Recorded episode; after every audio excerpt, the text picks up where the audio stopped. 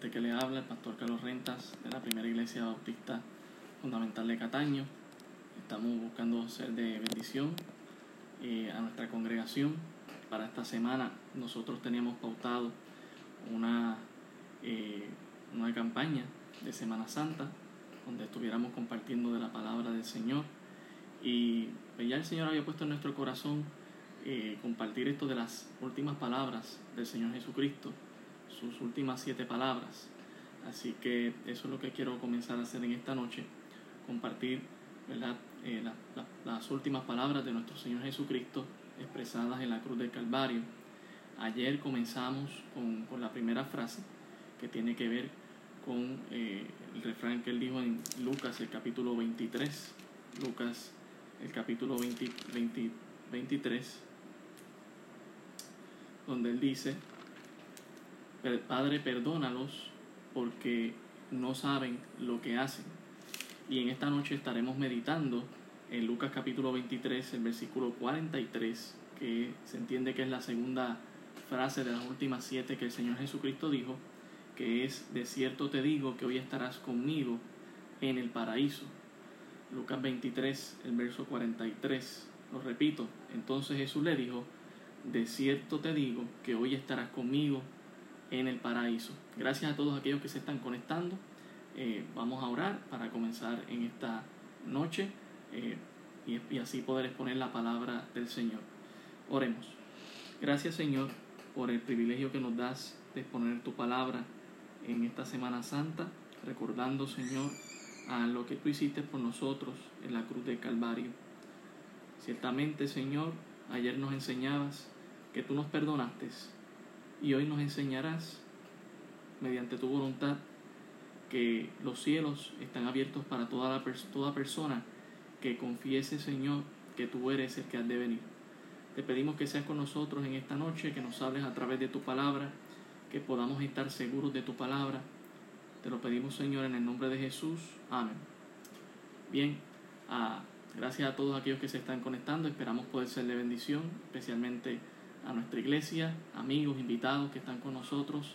Estamos en Lucas, el capítulo 23, verso 43. El día de ayer comenzamos esta campaña de Semana Santa, el domingo de Ramos en la tarde. Ayer estábamos hablando del perdón de Dios. Padre, perdónalos porque no saben lo que hacen. Y hoy estaremos hablando del acceso que Dios nos ha permitido a través de Jesús al cielo. Cuando Jesús nos dice, de cierto te digo que hoy estarás conmigo en el paraíso. Ah, y verdad, me gustaría antes de, comenzar a hablar de este, de este poderoso eh, eh, frase que el Señor Jesucristo ha dicho, me gustaría comenzar a hablar acerca de algo, porque Él dice, en primer lugar, Cristo dice, de cierto te digo. Y eso, verdad, es una expresión que para nosotros es, en verdad te digo. Muchas veces el Señor Jesucristo decía, de cierto, de cierto te digo. El puertorriqueño diría, en verdad, en verdad te digo, ¿verdad? Ah, o muchas veces hasta lamentablemente algunos jurarían para prometer que una cosa se cumpliría de una manera u otra. El Señor simplemente lo afirmaba diciendo, es cierto, es cierto lo que te voy a decir. y quizás podemos hacernos una pregunta que puede ser la que nos frene a creer a Jesús. Y es, ah, ¿es verdad lo que Jesús está diciendo? ¿Cómo podemos asumir que lo que dijo Jesús es cierto? ¿Cómo podemos asumir que la Biblia es cierta? Ah, porque aquí es donde se encuentra este, esta frase. Ah, ¿Por qué la Biblia y todos sus registros históricos en ella son creíbles? ¿Por, qué deberíamos creer en, en, todos sus registros bíblicos? ¿Por qué deberíamos creer a las palabras del Señor Jesucristo? Creo que es una buena pregunta que nos podemos hacer. Creo que es una pregunta que la gente afuera se hace y que no conoce al Señor, pero que se hacen esta pregunta. ¿Por qué creerle a Jesús? ¿Por qué creer la Biblia? Y es que si nosotros nos podemos analizar en la literatura, si nosotros vemos los manuscritos de, por ejemplo, la Iliada, una novela escrita por Homero en el año 900 antes de Cristo, que fue más o menos cuando el rey Salomón eh, reinaba allá en Israel, aunque Homero vivía en otro lugar muy remoto, Homero escribió la Iliada. Y según los críticos, para el año 900 antes de Cristo, eh, eh, ¿verdad? Homero había escrito, pero la copia más reciente, después de que Homero escribió a los 900 años antes de Cristo la Iliada, no, no pasa hasta el año 400 antes de Cristo que entonces se tiene la primera copia reciente después de haberse escrito la original. Es decir, que pasaron 500 años ah, para encontrar una primera copia y los críticos aún así confían en que, ¿verdad?, un 95% de esa primera copia sea igual eh, o parecida a las copias eh, subsiguientes. De hecho, en el año 400 años de Cristo en adelante se han conseguido hasta 650 copias aproximadamente de la Iliada. ¿Y por qué menciono la Iliada? Porque la Iliada es la copia, es, es la, los manuscritos de literatura más comparables que podríamos eh, comparar con la Biblia. Pero si nosotros consideramos el Nuevo Testamento, la mayoría de los manuscritos, de los manuscritos fueron escritos en el año 50 al año 100 después de Cristo. Año 50 al año 100 después de Cristo. Y la copia más reciente que tenemos de los manuscritos del Nuevo Testamento es solamente 25 años después, es decir, en el año 125 después de Cristo, se encuentra la primera copia o las primeras copias recientes de los originales. Es decir, que a, comparación con lo que Homero escribió, que pasaron 500 años para luego tener la, una primera copia en el año 400 antes, antes de Cristo, tenemos en, el, en los manuscritos del Nuevo Testamento que solamente hay un lapso de 25 años ah, de diferencia. Además de los manuscritos, ¿verdad? Se han encontrado otros, otros otras 5.700 copias específicamente en el lenguaje griego y su identicidad, a su parecido a los manuscritos originales es en un 99.5%, mucho más alto que el 95% de Homero y sus 650 copias. También tomando en consideración que las eh, cartas se escribían a grandes congregaciones eclesiásticas que crecían de forma exponencial y era muy difícil o básicamente imposible que una falsa copia pasase inadvertida ah, para demasiados testigos presentes. Así que los críticos de la literatura ah, tienen muchos problemas en sus manos porque por una mano aceptan totalmente a los manuscritos de la Iliada y por otra mano teniendo mucha más evidencia en la Biblia rechazan todos los, uh, todas las evidencias abrumadoras de la Biblia. Así que muchas veces, ¿verdad? No debemos confiar en estos críticos literarios, pero sí confiar en la evidencia. E, en historia aprendemos de los Césares también, ¿verdad? Y de sus guerras. Y han salido películas, y han salido series, y han salido libros. Y esto solamente con apenas 10 copias y la gente muchas veces confía en los datos que se dan ahí. Ah, también existe mucho tiempo entre los originales y sus copias encontradas. Eso ha sido, ¿verdad? Muy parecido a, Homero. El, distanciamiento entre el original y las copias ha sido de muchos años, algo que uno podría dudar, ¿verdad? Que podrían haber algunos cambios o que gente pudo haber manipulado. Esto dejando saber que los críticos no son honestos muchas veces. Eh, ¿Qué tal si miramos un momento la evidencia arqueológica? La misma también es abrumadora. Arqueólogos al sentirse abrumados por la evidencia de la Biblia como historia real, han querido clavar hoyos en la fe de los cristianos, pero no lo han logrado, porque con el paso de los tiempos han salido más evidencias y más contundentes cada vez. Por ejemplo, los hititas. Eh, ellos alegaron que no existían y que por lo tanto la Biblia inventó este pueblo pero años después se encontró una vasta evidencia de su existencia y hoy en día están expuestos en museos exhibiéndose a los hititas y su pueblo y cómo er-, eran ellos. Ah, como Belsasar también y Nabónido su padre. Durante años no había evidencia arqueológica de que el hijo de Nabónido hubiese sido rey, mientras que la Biblia sí afirmaba esto, hasta que se encontró evidencia que afirmaba que Nabónido en un momento dado salió de su palacio y dejó a su hijo como regente, como el encargado, como el segundo en mando. Y esto es compatible con la Biblia porque cuando Belsasar ah, tiene a, Daniel interpretándole la escritura en la pared que él no podía leer, le prometió ser el tercer señor en el reino. ¿Por qué? Porque su padre era el primero, él era el segundo y entonces solamente podía prometer el tercer en el puesto. Ah, ¿Qué tal si hablamos de Lucas? El escritor Lucas, que escribió no solamente el Evangelio de Lucas, pero también el, el, el, libro de los Hechos. Eh, de hecho, Lucas era médico e historiador. Y solamente mirando el libro de Hechos, él habla de más de 100 personas por su nombre, nos habla de más de 100 lugares por su nombre, muchos de los cuales existen aún aunque estén en ruinas, nos muestra más de 26 especies nombradas por nombre en el libro de los Hechos. Realmente cuando analizamos cómo Lucas escribía nos invita a lo que es un escrutinio bíblico, analizar las escrituras para ver cuán veraz es la Biblia. Tanto es así que un hombre llamado Ramsey William, que tenía el título de Sir, Sir Ramsey William, un, eh, él buscó como ateo y como arqueólogo centrarse en Lucas para demostrar lo contrario de que lo que decía Lucas y lo que escribía era falso. ¿Sabe qué pasó al final? Que Sir eh, Ramsey William se rindió al Señor el resto de su vida. ¿Sabe para qué la dedicó? Para ser apologeta, es decir, defensor de las escrituras, ah, es decir, la defensa de las escrituras para probar a Cristo como alguien que fue real y existe, y la Biblia como un documento fidedigno. A eso se dedicó este hombre que en un momento dado fue ateo y luego se convirtió a Cristo Jesús. ¿Qué tal si hablamos de un poco de, ah, de la historia fuera de la Biblia?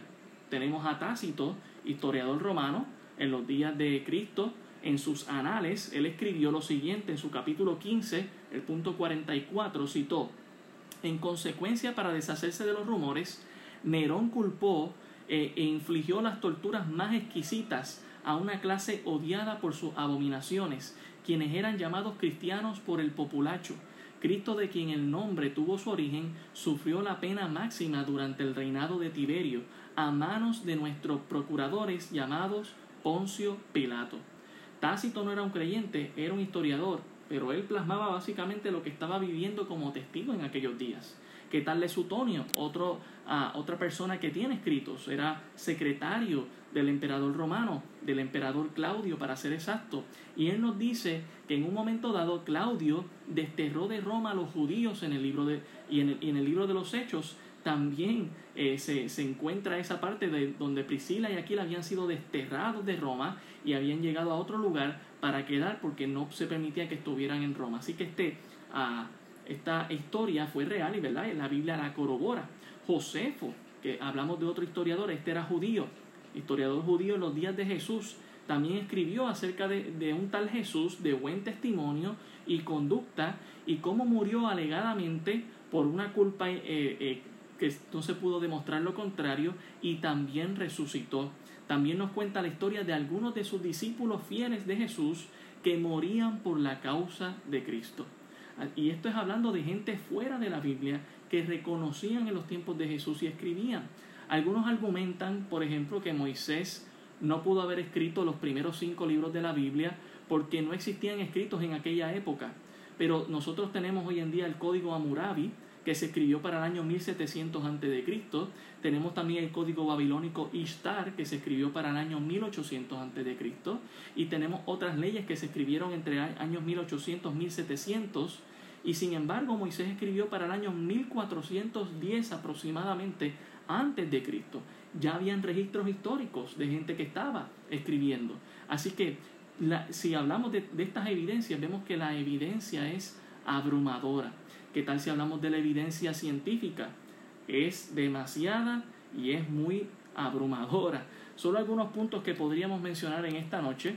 Por ejemplo, el número infinito de las estrellas se descubrió en el 1940, pero ya Génesis 15.5 nos lo decía cuando eh, eh, Dios habló con Abraham. E, el espacio vacío en el norte en el siglo XIX fue que se descubrió, pero Job 27, 26.7 también ya lo había dicho. El movimiento de los planetas en el espacio se, se descubrió en el año 1543, pero Job 38, 31 y 32 ya no los decía. También la redondez de la, de la Tierra se descubrió supuestamente en el siglo XV, pero ya Isaías capítulo 40, versículo 22 y Proverbio 8 nos decía que la Tierra era circular.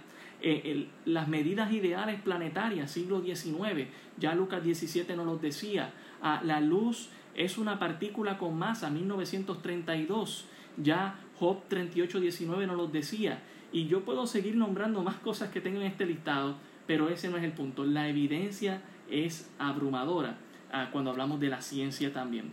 Así que nos preguntamos, ¿acaso Cristo es un mito? ¿Acaso la Biblia es un mito? ¿O una historia de fábulas? ¿Un cuento de fábulas? Hasta la historia secular, la literatura, la arqueología, la ciencia demuestra lo contrario. La Biblia es la verdad, la palabra de Dios es verdad y por lo tanto, cuando Jesús está diciendo de cierto te digo, podemos confiar en sus palabras. El, Señor Jesucristo es digno de confiar. La palabra del Señor es digna de confiar. Ha pasado todas las pruebas que, que la gente ha querido como juez sentarse a juzgar la Biblia y ha pasado todas las pruebas, gente atea, gente que agnóstica, gente que tenía a sus dudas acerca del Señor, investigaron y hoy en día son creyentes, como Lee Strobel, ah, y, podríamos mencionar muchos más, como William Ramsey también. Así que habiendo dicho esto, nosotros podemos ver cuán impactante ah, es el, las palabras del Señor Jesucristo cuando dice, de cierto te digo, confía en mí porque lo que te estoy diciendo es verdadero podemos confiar en el Señor. Así que habiendo dicho eso, vamos a Lucas el capítulo 23, versículo 35. Lucas 23, versículo 35. Dice la palabra del Señor, y el pueblo estaba mirando, y aún los gobernantes se burlaban de él diciendo, a otro salvó, sálvese a sí mismo, si este es el Cristo, el escogido de Dios. Ah, vemos la gente hablando acerca de nuestro gran Salvador, el Señor Jesucristo, atentando a Jesús, a, bajarse de, la cruz del Calvario. La gente pedía una señal de Jesús hasta en sus últimos momentos.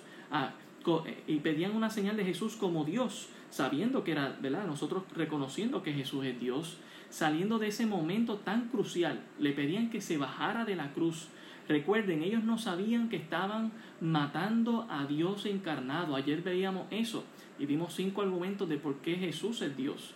Ah, pero la gente, ¿verdad? Por ignorancia y no queriendo reconocer que este Jesús era el verdadero Cristo, le crucificaron, le pidieron que le crucificaron, ¿sí? Los mismos que estaban ah, el domingo de Ramos recibiendo a Cristo y diciendo, Sana, bendito el que viene en nombre del Señor, fueron los mismos que una semana más tarde también le estaban diciendo crucifícale, crucifícale. Para aquellos que les gusta decir, si tu Dios es real, ¿por qué tal, qué tal, qué, tal si le pides que venga ahora y se aparezca? Bueno, pues ya él vino y lo crucificaron una vez y eso es suficiente. Ah, eh, ellos pensaban que si él era el verdadero Cristo, Cristo debía bajar de esa cruz y no pasar por, por, eso, por ese sufrimiento. Ellos pensaban eso, por eso le decían, bájate de esa cruz. Pero querido oyente, qué bueno que Cristo no les hizo caso y que Él hizo la voluntad de Dios. ¿Por qué? Porque si no hubiese sido de esa manera, todavía nosotros estuviésemos muertos en nuestros delitos y pecados. Jesús tomó nuestro lugar y lo que lo detuvo clavado en la cruz no fue ni el madero, ni fueron los clavos de la cruz, sino fue el amor que Él tenía por ti y por mí. Ah, ese fue su gran amor. Así que tenemos que darle gracias al Señor por su gran amor para con nosotros. Vemos el verso 36 y el verso 37 que nos dice, los soldados también le escarnecían acercándose y presentándole vinagre y diciendo, si tú eres el rey de los judíos, sálvate a ti mismo. Vemos otro grupo de personas también diciéndole al Señor Jesucristo, salva, si tú eres el verdadero Cristo, bájate de esa cruz. Tú estás en el peor momento de tu vida, pruébanos que tú eres Dios. Los soldados también pedían lo mismo de Jesús, pero Jesús sabía lo que tenía que demostrar y él sabía que no, en ese momento no tenía que demostrar su poder, sino que su demostración fue de perdón y de amor. Padre, perdónalos porque no saben lo que hacen. Y ahora también dando ese amor, permitiendo estar ahí en la cruz del Calvario. Él tenía todo el poder para bajarse de la cruz, pero su amor le, tuvo, le, contuvo más. Ah, ¿Alguna vez has pedido algo incorrecto y luego te das cuenta de que lo que pedías era incorrecto. Quizás en el momento que lo pedías tú decías, no, este, yo entiendo que esto es lo correcto y lo voy a pedir. ahí estaban los soldados diciendo, ah, bájate si tú eres el verdadero Dios. Pero no es hasta el verso 47 que dice que un centurión de la compañía dijo, verdaderamente este hombre era justo. Y dice que lo, lo estaba haciendo dando gloria a Dios. En Mateo nos dice del mismo centurión que él dijo verdaderamente este era el Hijo de Dios. Y podríamos decir que él es el Hijo de Dios, porque él sigue vivo. Eh, en Lucas 23, 38 nos dice, había también sobre él un título escrito con letras griegas, latinas y hebreas, para que se entendiera en todos los idiomas que se estaban hablando en aquel momento, este es el rey de los judíos. Oh, nosotros sabemos, según Mateo, que eh, los escribas y los fariseos que quisieron cambiar ese, ese letrero que iba a estar encima del Calvario del Señor Jesucristo. Pero cuando el soldado romano escribió, dijo, así está escrito y así se va, para cumplir con la palabra del Señor, para demostrar que Jesús era y es el rey de reyes y el señor de los señores y también es el rey de los judíos. Esto demuestra que no fue por error, sino porque era la verdad. Ese era el título que Jesús, que a Jesús le corresponde. Versículo 39. Y uno de los malhechores que estaban colgados le injuriaba diciendo, si tú eres el Cristo, sálvate a ti mismo y a nosotros. Mire la petición que tenía este, uh, este malhechor, que sabemos según Mateo que era un ladrón. Uno de los malhechores, sabiendo nosotros que es un ladrón, según Mateo, eh, según Mateo, y por esa razón él estaba crucificado. Esa era la razón por la que este ladrón estaba en la cruz del Calvario. A diferencia de Jesús, Jesús era inocente, no se le probó a ah, eh, culpabilidad en ningún momento, simplemente se le crucificó porque el pueblo lo pidió y porque los romanos querían tener cierta amistad política con los judíos y no levantar una sedición en aquellos tiempos. Así que por eso clavaron a Jesús en, eh, en el Calvario siendo inocente. Pero los otros dos que estaban a sus lados eran ladrones, eran malhechores. Y esa era la condición en la que estaban. Estaban en su condenación sufriendo la pena de muerte. Y este ladrón pedía lo mismo que pidió el pueblo y lo mismo que pedían los soldados a Jesús. Si tú eres el verdadero Cristo, bájate. Pero este quería un beneficio personal y satisfactorio en todo caso. Él quería ser librado y seguir pecando. Él quería salir de ese momento, no a eh, no sufrir y seguir con su vida. a él quería ser librado y seguir pecando. Jesús no te salva para que tú sigas pecando. Jesús te salva para transformar tu vida como nos dice 2 de Corintios 5, 17, de modo que si alguno está en Cristo, nueva criatura es, las cosas viejas pasaron, he aquí todas son hechas nuevas. Así que cuando vemos a, este ladrón, eh, sigue siendo egoísta aún estando allí en la cruz del Calvario, él allí también ah, sufriendo justamente, pero injuriando a Jesús y tentando a Jesús, pidiéndole que se bajara y que lo bajara él de la cruz. Miramos el verso 40, dice, respondiendo el otro le reprendió diciendo, ni aun tú temes a Dios estando en la misma condenación. Nosotros a la verdad justamente padecemos, porque recibimos lo que merecieron nuestros hechos, mas éste ningún mal hizo. Decir que eh, este otro ladrón, reprendiendo al ladrón que acaba de hablar en el versículo 39, eh, nos dice que él estuvo consciente de por qué estaba allí. Él sabía que él estaba allí porque era un pecador y que él merecía esa pena de muerte, estar en la cruz del Calvario y sufrir por su pecado. Y él reprende a este otro ladrón y dice, pero ¿qué te pasa a ti? Tú sabes que él es inocente. Reconoce a Jesús como inocente y reconoce que ellos están en la condenación que merecen. Ah, la Biblia nos dice en Romanos 3:23 que la, la, el pecado, ¿verdad? Es la, es la paga de nuestra, la muerte es la pena por nuestros pecados. Ah, y la dádiva del Señor sabemos que es vida eterna. Respondiendo a este ladrón, al otro ladrón que estuvo, él estaba consciente de que estaba allí y sabía que según la ley esto era lo justo. Ellos sabían que Jesús estaba allí injustamente. Así que él se le reprende al otro ladrón y le dice, tú sabes que tú y yo somos los que estamos mal y que en todo caso Jesús está bien. Mire el verso 42. Dice, y dijo Jesús, acuérdate de mí cuando vengas en tu reino. Miremos y contrastemos la petición del ladrón anterior, que simplemente aún estando en la condenación quería su beneficio personal, mientras que vemos a este otro ladrón con una muy diferente petición. Dice la petición del ladrón, del segundo, es una petición de confianza, es un reconocimiento del reinado de Dios, porque le dice, acuérdate de mí cuando vengas en tu reino. Eh, oh, por favor, note la diferencia de los dos ladrones. Mientras el primero quería ser librado de la cruz, este quería ser restaurado en la vida venidera. Mientras el primero solo quería escapar del sufrimiento, el segundo sabe que hay esperanza en Jesús después del sufrimiento. Y esa es la esperanza que nos mantiene ah, tranquilos aún en medio de esta pandemia que estamos pasando, ¿verdad? Estamos confiados en Cristo Jesús. ¿Qué es lo peor que nos puede pasar? La muerte. Ni la muerte, según Romanos capítulo 8, nos puede separar del amor de Cristo que es en del amor que es en Cristo Jesús, Señor nuestro. Eh, acuérdate de mí, dice él, es una expresión de humildad hacia Jesús. Cuando dice, eh, cuando dice que vengas en tu reino, muestra la confianza que tenía este hombre de que Jesús volvería para reinar. Así es, Jesús viene otra vez y primero vendrá por la iglesia, eso es verdad lo que nosotros estamos esperando, y luego vendrá con la iglesia a reinar por mil años en esta tierra y luego por la eternidad. Y ese ladrón tuvo esa confianza, tenía aparentemente cierta, cierto conocimiento de las escrituras porque sabe de un advenimiento futuro del Señor Jesucristo. Él sabe que eh, la muerte no va a retener al Señor Jesucristo. Así que este ladrón está pidiendo auxilio y está diciendo, Señor, acuérdate de mí. Eh, eh, vemos ese acto de humildad, este reconocimiento. Yo sé que estoy aquí por mi pecado. Tú eres inocente, yo soy culpable, pero por favor, acuérdate de mí cuando vengas en tu reino.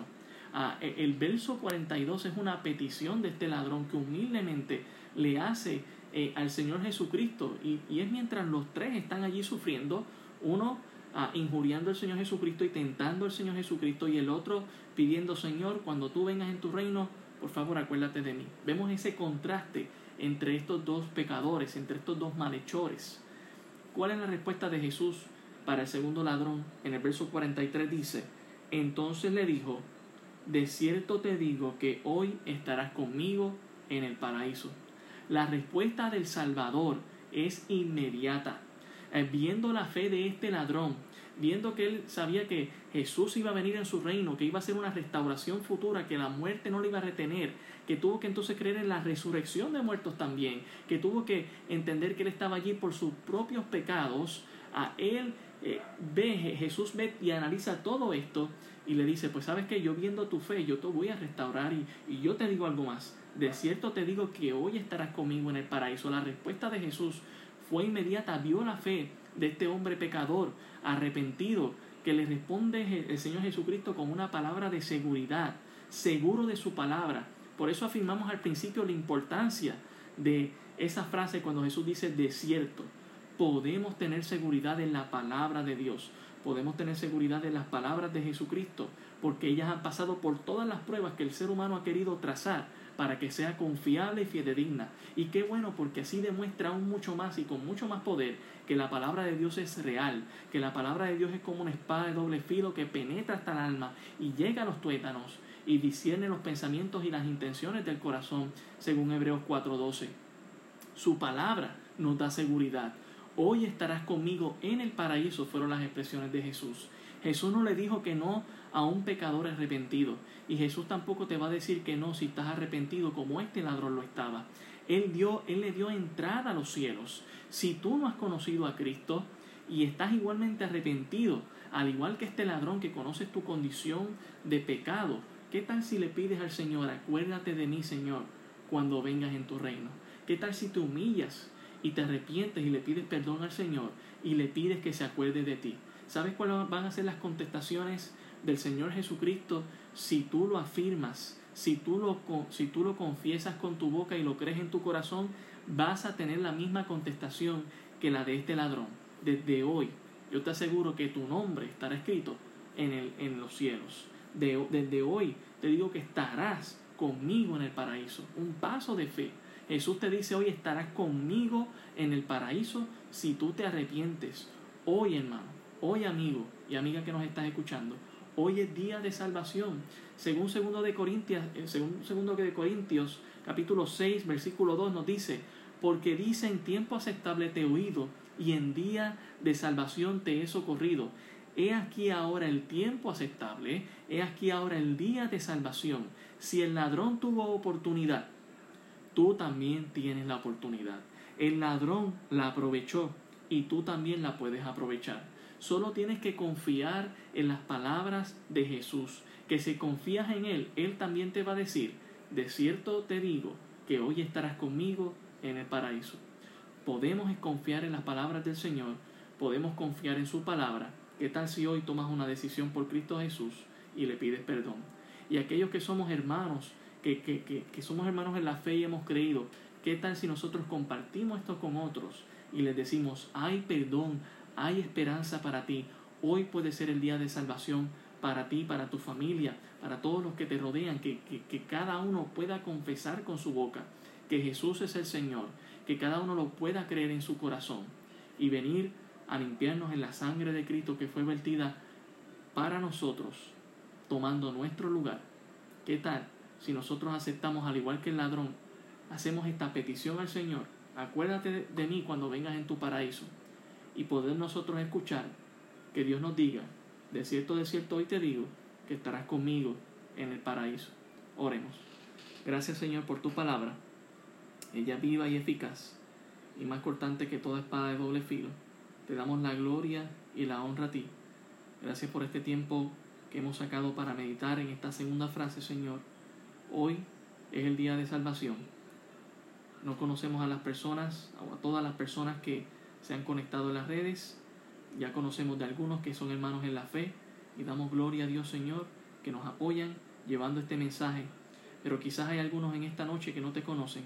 Rogamos que hoy pueda ser día de salvación para estas personas que puedan confesar, que se puedan arrepentir de sus pecados y puedan pedirte que tú entres en sus corazones para que tengan la salvación en Cristo Jesús.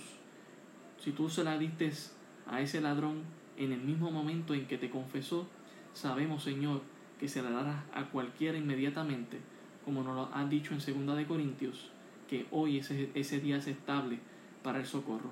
Ayuda a aquellas personas que puedan querer tomar una decisión que vayan a ti en oración, Señor, que lo hagan con un corazón sincero, confesándolo con tu boca, y que podamos escuchar testimonio de esto, Señor, para la gloria y honra tuya.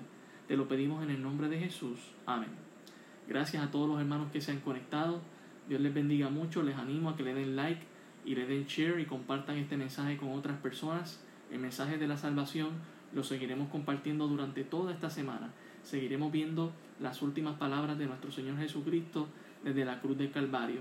Ayer vimos, Padre, perdónalos porque no saben lo que hacen.